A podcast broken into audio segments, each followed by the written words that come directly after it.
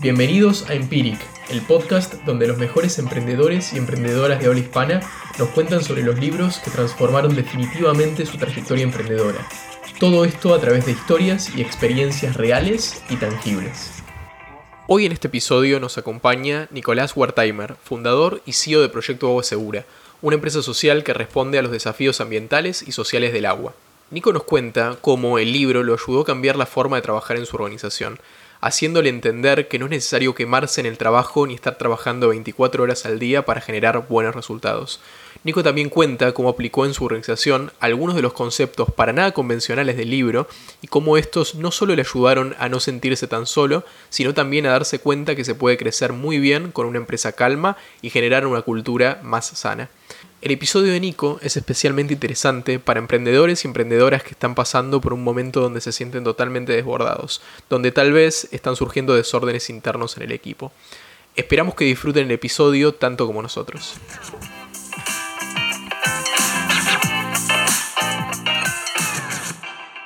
Nico, muchas gracias por haber estado hoy acá con nosotros. ¿Querés contarnos un poco sobre vos, sobre tu historia? Dale, te cuento un poco. Mi nombre es eh, Nicolás Wertheimer. A veces me presento como médico y últimamente me estoy presentando como emprendedor social. Me egresé de la carrera de medicina en el 2013 eh, y empecé a trabajar en, el, en un hospital atendiendo eh, la parte clínica e internación. En ese lugar eh, sentí que estaba buscando cómo ejercer la medicina eh, a nivel práctico, que era que me, lo preguntaba desde los primeros años de, estudiante. No sabía cómo iba a aplicar el conocimiento médico porque me sentía tal vez un poco distante a, las tradicionales formas de ejercerla, ¿viste? Conformándome en especialidades y demás, haciendo las guardias. Entonces, bueno, estas guardias de 36 horas seguidas, con poco descanso y sabiendo que al día siguiente tal vez tenía que volver al hospital, Em, me permitieron estresarme lo suficiente como para decir, a ver, espera un segundo, ¿qué estoy haciendo? Era, era joven todavía y el hospital me había pagado todo junto, me había pagado como cinco meses eh, atrasados, pero de una. Eh, entonces me encontraba con veintipocos años, ahorros, poquísimos, porque cobraba muy poca plata como residente, y, y mucha, mucha inquietud. Entonces dije, a ver si me la juego, hablé con un consultor de negocios. Ahora ustedes me preguntarán por qué un médico habla con un consultor de negocios. Yo todavía no lo sé, pero pasó. Y él me dijo, ¿por qué no lo dejas? Que, qué? La residencia. Pero ¿cómo voy a dejar la residencia si nadie deja la residencia? ¿Entendés? Es lo que se hace. Y me dijo, no, déjalo. Este, bueno, lo escuché, qué sé yo. Parecía que tener experiencia ese hombre y una vez que lo dejé, se me despertó un alma emprendedora que estaba ahí dormida entre vacunas, extracciones de sangre, cirugías y cosas que hacía y tuve que ver de qué voy a trabajar ahora y googleé muchísimas formas de, de ejercer la medicina, desde poner Botox en cruceros hasta trabajar por causas sociales muy profundas, como por ejemplo el acceso al agua. Eh, lo que veía en el hospital, que la segunda causa de muerte en menores de 5 años era generado por diarrea, eh, me pude dar cuenta al mismo tiempo que había formas de prevenirlo, porque generalmente eran virus, bacterias o parásitos que desde el hospital los combatíamos con, con antibióticos o con sales de rehidratación oral y podíamos haber evitado esto si trabajamos por acceso a agua segura antes de que la gente se agarre los bichos, básicamente. Entonces, eso que se llama prevención primaria y que muchos médicos de atención primaria de la salud lo practican, yo lo empecé a encarar desde el lado del negocio. Encontré tecnología innovadora que era eh, utilizada en África a partir de unos productores que se hacían llamar empresa social, yo no sabía a lo que se referían con eso, que hacían productos para, el, para suprimir causas sociales, para erradicar este, causas de enfermedades sociales, como por ejemplo malaria en África o, la diarrea en varias otras partes del mundo y dije, che, yo quiero comercializar este tipo de productos, vamos a decir, eh, humanitarios acá en Argentina y me dijeron, bueno, mandame un plan de negocios y fue ahí como me transformé en un emprendedor social tratando de conseguir un contrato de distribución y hoy, después de ya seis años, hay un emprendimiento social detrás que, que lidero que se posicionó como referente aquí en Latinoamérica por trabajar eh, sobre la temática de agua desde un punto de vista social y ambiental, permitiendo el acceso a agua este, a más de 150.000 personas, eh, miles de familias, eh, ya sea con tecnología innovadora o con trabajo más educativo, de formación, talleres y obras de infraestructura que permiten tal logro, así como en el último tiempo nos dimos cuenta que el que estaba enfermo muchas veces era el medio ambiente y empezamos a trabajar la protección de, cuencas y a través de la forestación mejorar la fuente de agua para que el vaso de agua directamente empiece con, con mejor calidad, ¿no? Entonces, ese fue mi camino y para hacer eso tuve que transformarme en un empresario, por eso emprendedor social, y para terminar la bio te digo que no me alcanzó con aprender leyendo yo solo, sino que quise aprender enseñando y me transformé ahora en un profe de, social entrepreneurship, de emprendimientos sociales, eh, puntualmente ahora en la Universidad de Itela, que para alumnos del máster de negocios, que leyendo me entero que la forma de cambiar esto que está pasando a nivel global, más en épocas como estas, es, en una de las formas podría ser que las escuelas de negocios formen personas que a través de las herramientas del mercado traigan esta innovación social a, la, al medio, ¿no? Entonces ese es un poco mi, mi resumen desde el lado del emprendimiento social, porque a veces me reconozco médico y a veces emprendedor social o un mix.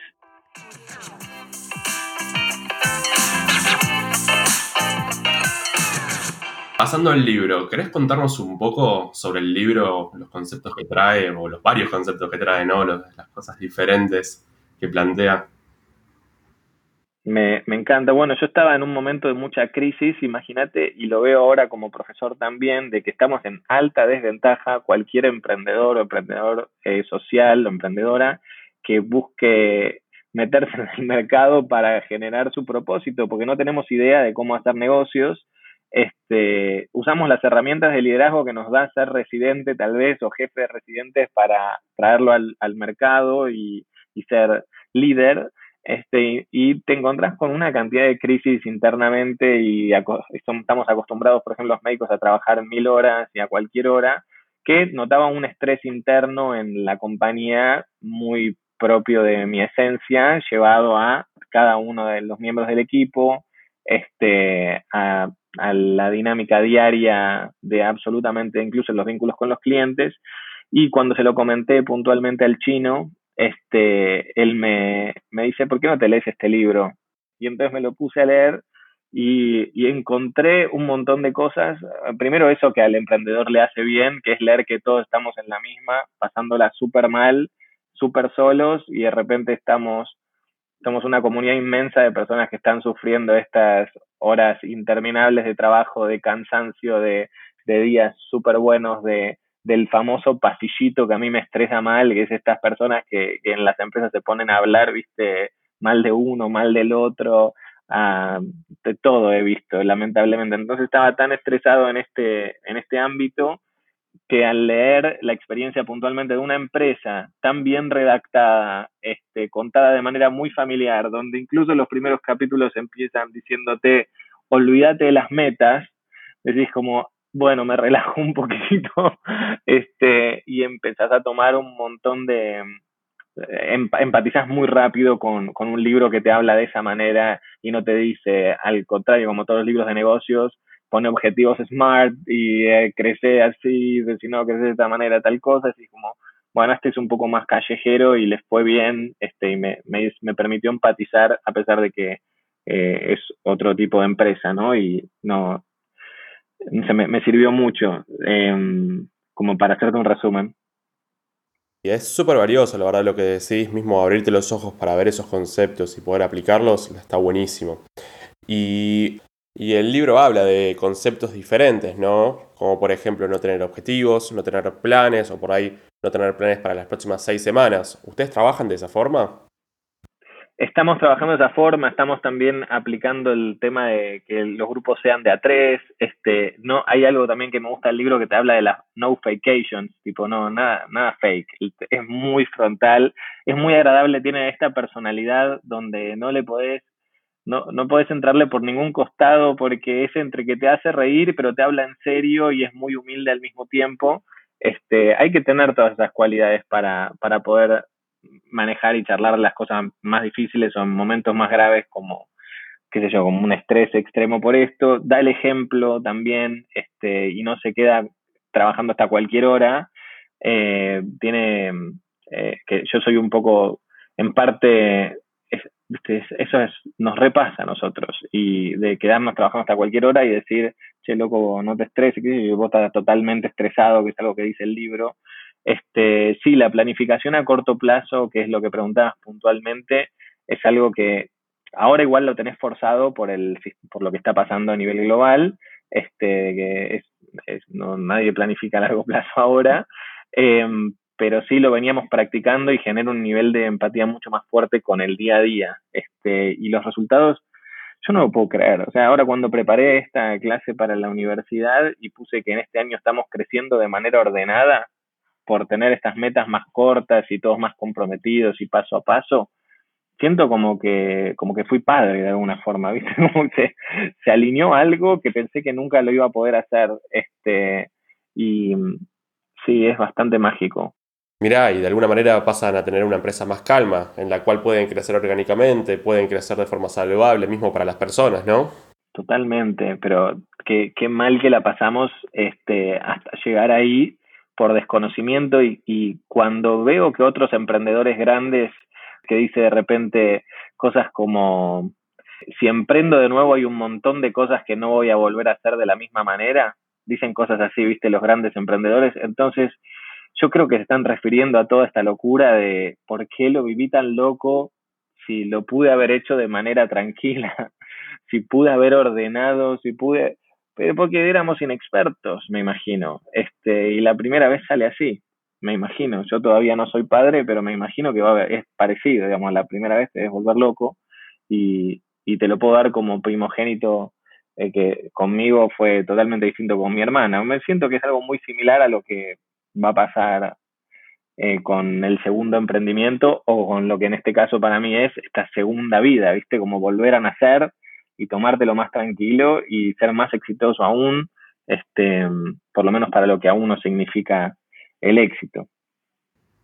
No, está buenísimo. Está buenísimo también que, nos cuentes que realmente viste los, los, efectos positivos de esto, ¿no? Porque por ahí alguno piensa que por ir más tranquilo, por ir más calmo, no va a poder llegar a lo que quiere, no va a poder llegar a lo que está buscando. Y después todo lo contrario, vos claramente lo mostrás acá, que estás viendo los resultados, lo podés mostrar tangiblemente, lo podés mostrar realmente de una forma simple y, sirve, ¿no? Y no, no es una locura, no es una cosa de ficción, ¿no? Será, pero uno dice, che, será muy argentino, viste que somos muy, tanto de que somos, en, hay una cultura también medio almacenera de, manejar el capital o de muy estresada de, de tomar los llamados y de hacer las reuniones y de, este, será muy argentino, me pregunto, leo este libro y me doy cuenta que no. Este, me doy cuenta que esto es una cosa global y que nos está afectando absolutamente a todos y que evidentemente hay una, puede ser una ansiedad de recorriendo los, los startups que tranquilamente la bajas a tierra y tiene un retorno de inversión muy alto si te tranquilizas un poco, digamos. Así que me parece un, me parece un camino inmenso poder que te haga clic eso. Y sí creo que a un emprendedor leer un libro como este o, o reconocerse como como el ejemplo de todo su equipo y ver cómo, cómo reacciona frente a tantas cosas o cómo sus decisiones son tan veloces y, y tal vez hay veces que pueden ser igual de veloces pero con una calma puntual que tienen mejor rendimiento, me parece mucho más fuerte que definir objetivos smart, ¿viste? Este, pero eso es bien de la calle, uno se lo da, se da cuenta haciéndolo, este, y lo lindo de este libro es que lo lograron escribir. Entonces, al, al, tenerlo como libro, de repente es, es académico. Entonces ahí la, academia y la calle se, se juntaron. Y eso creo que es algo muy lindo y, y también lo estoy viendo como, como profe universitario de ver que, qué tan atractivo es que alguien que hizo de clases, entonces transmita mensajes. Es algo que este libro hace, es desde la experiencia, mezclándolo con la teoría, porque te están hablando de, management, eh, podés llegar a objetivos altísimos. Fíjate, Basecamp, que es el ejemplo que usan, eh, el potencial que tuvo, me, parece inmenso. Este, y bueno, eso fue una de las cosas que, que me gustó de este libro. Este, y, y sabes algo que, que, me lo pregunto y lo hago en forma de recomendación también, eh, no sé si, le, si hace falta recomendarle este libro al equipo. ¿Está bien? No digo que no lo lean, no voy a, no, no voy a prohibir la lectura de nadie, para nada. Este, digo, es algo muy propio de personas que se identifican con este tipo de, vamos a decir, de locura como yo sentía que, que tenía, está bien, en el buen sentido de la palabra, y tal vez justamente el equipo está tal vez sufriendo mi locura, no digo que ellos y no necesariamente ellos tengan que leer este libro, es más para locos como nosotros de alguna forma, que me parece importante hacer esa, esa diferencia, ¿no? Está buenísimo. Y, tomando desde ese punto, ¿cómo se lo tomó la gente aplicar estos conceptos, aplicar estas diferentes ideologías, ¿no? De cómo encarar una empresa. Te voy a resumir en una sola frase. Desaparecieron los pasillitos. Y eso para mí es el, lo más lindo que me pasó jamás. Si tengo que definir pasillito, te lo defino pero creo que todos lo entendemos. Ahora hay un aire de, familia, de, de, familia laboral, digamos, no tenemos que reemplazar a nadie acá. Este, hay un aire de, misión y de propósito alineada, este, de tomarnos las cosas más tranquilas, de cuando uno se, se, sube en esta ola de ir mucho más rápido y estar desbordado, el equipo te sabe contener porque saben que la cultura es otra. Este, y antes tal vez nadie te decía nada y se creían, se creaban estos espacios que vamos a decir que para mí son dañinos, pero como no se sabía cuál era la cultura, porque tal vez la cultura era la que vos estabas compartiendo, nadie te decía, che, loco, eh, vamos más despacio, este, o menos excitados, ¿no? Este, entonces ahora sí te lo pueden decir y en un, ahí está ese espacio y creo que es muchísimo más constructivo. Y tengo una pregunta, a nivel general, ¿cómo podrías describir el libro? ¿Qué conceptos trae el libro a nivel general y cómo lo podrías resumir de alguna manera? Creo que los conceptos uno se los termina olvidando, al punto que hoy yo estoy leyendo mi Google Keep para ver todos los conceptos que anoté cuando leí el libro eh, y no es lo que te termina quedando, tipo la definición de office hours o estos, estos beneficios o estas formas de acompañar al trabajador en su forma de invertir socialmente o de dar el ejemplo. Creo que donde más te acompaña el libro es en esto que te dije de sentir empatía eh, con otro loco y decir, che, paremos un poco y tomémonos las cosas diferentes que tiene muchísimo mejor rendimiento a nivel empresarial incluso. Y creo que esto lo puedes usar para cualquier cosa en la vida igual. Así que me, me quedo qué bueno que existen libros como estos de personas o empresas referentes que te hacen parar el carro y ser exitoso al mismo tiempo. Este, eso es lo que más me gusta de, de un libro de este estilo. Después hay libros que sí se vuelven más conceptuales y che, qué buena forma de diagramar este plan de negocios o esta tabla sobre mis clientes y ahí sí te hablaría de los conceptos, pero de este libro rescato más personalmente esa sensación de ser parte y de, y de encarar las cosas de una manera mucho más creativa. Si querés para cerrar, ¿a quién le recomendás leer este libro? Sea alguien que empieza, alguien que va por la segunda vez, como nos contabas antes. Mira, si estás eh, totalmente desbordado en haciendo lo que te gusta, sentís que están apareciendo esto, estos desórdenes internos en tu equipo, por más de que te está yendo bien, o incluso estás viendo que algunos impactos están siendo negativos en cualquiera de tus indicadores, creo que, creo que podés agarrarte este libro para, para ordenar un poquito eh, la forma en la que estás encarando las cosas y, e ir para adelante con, con mayor coherencia y paz y, y, salud al mismo tiempo profesional. Este, como te dije al equipo, no sé si se lo recomiendo, que tal vez no hace falta, si tenés un jefe, dáselo, eh, espero que no lo tome mal, hacelo con mucho cuidado, tipo si ves que tu jefe está medio loco o que tu líder está totalmente desbordado, tal vez se lo haces llegar, le, haces AdWords eh, del libro en, en, su Facebook para que lo empiece a ver, tipo de, alguna manera creativa, ¿viste? Para que no lo tome mal, este, pero creo que lo necesita. Este, si no, llámame que, que yo se lo digo. Este, no tengo drama, no, de manera anónima. Y, y, aquellos curiosos también, viste, esos que leen por leer y que ni siquiera están emprendiendo, pero les gusta, me parece que te deja mensajes eh, de la, para la vida, en un libro de este estilo. Bueno, está buenísimo, la verdad, súper interesante lo que nos contaste, súper interesante tu experiencia aplicando esto y también tomándolo y cambiando un poco también tu paradigma mental, ¿no? Sobre esto, así que eh, te agradezco muchísimo por haber estado con nosotros hoy y bueno, nos vemos la próxima. Nos vemos la próxima. Muchas gracias por compartir también mi historia y mi punto de vista. Muy valorado. Muchas gracias.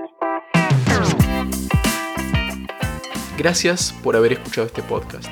Esperamos que la experiencia compartida te haya resultado relevante para tu vida emprendedora y que te haya inspirado a seguir leyendo y aplicando ese conocimiento. Te esperamos la semana que viene con otro episodio de Empiric, el podcast donde los mejores emprendedores y emprendedoras de habla hispana nos cuentan historias de los libros que los transformaron.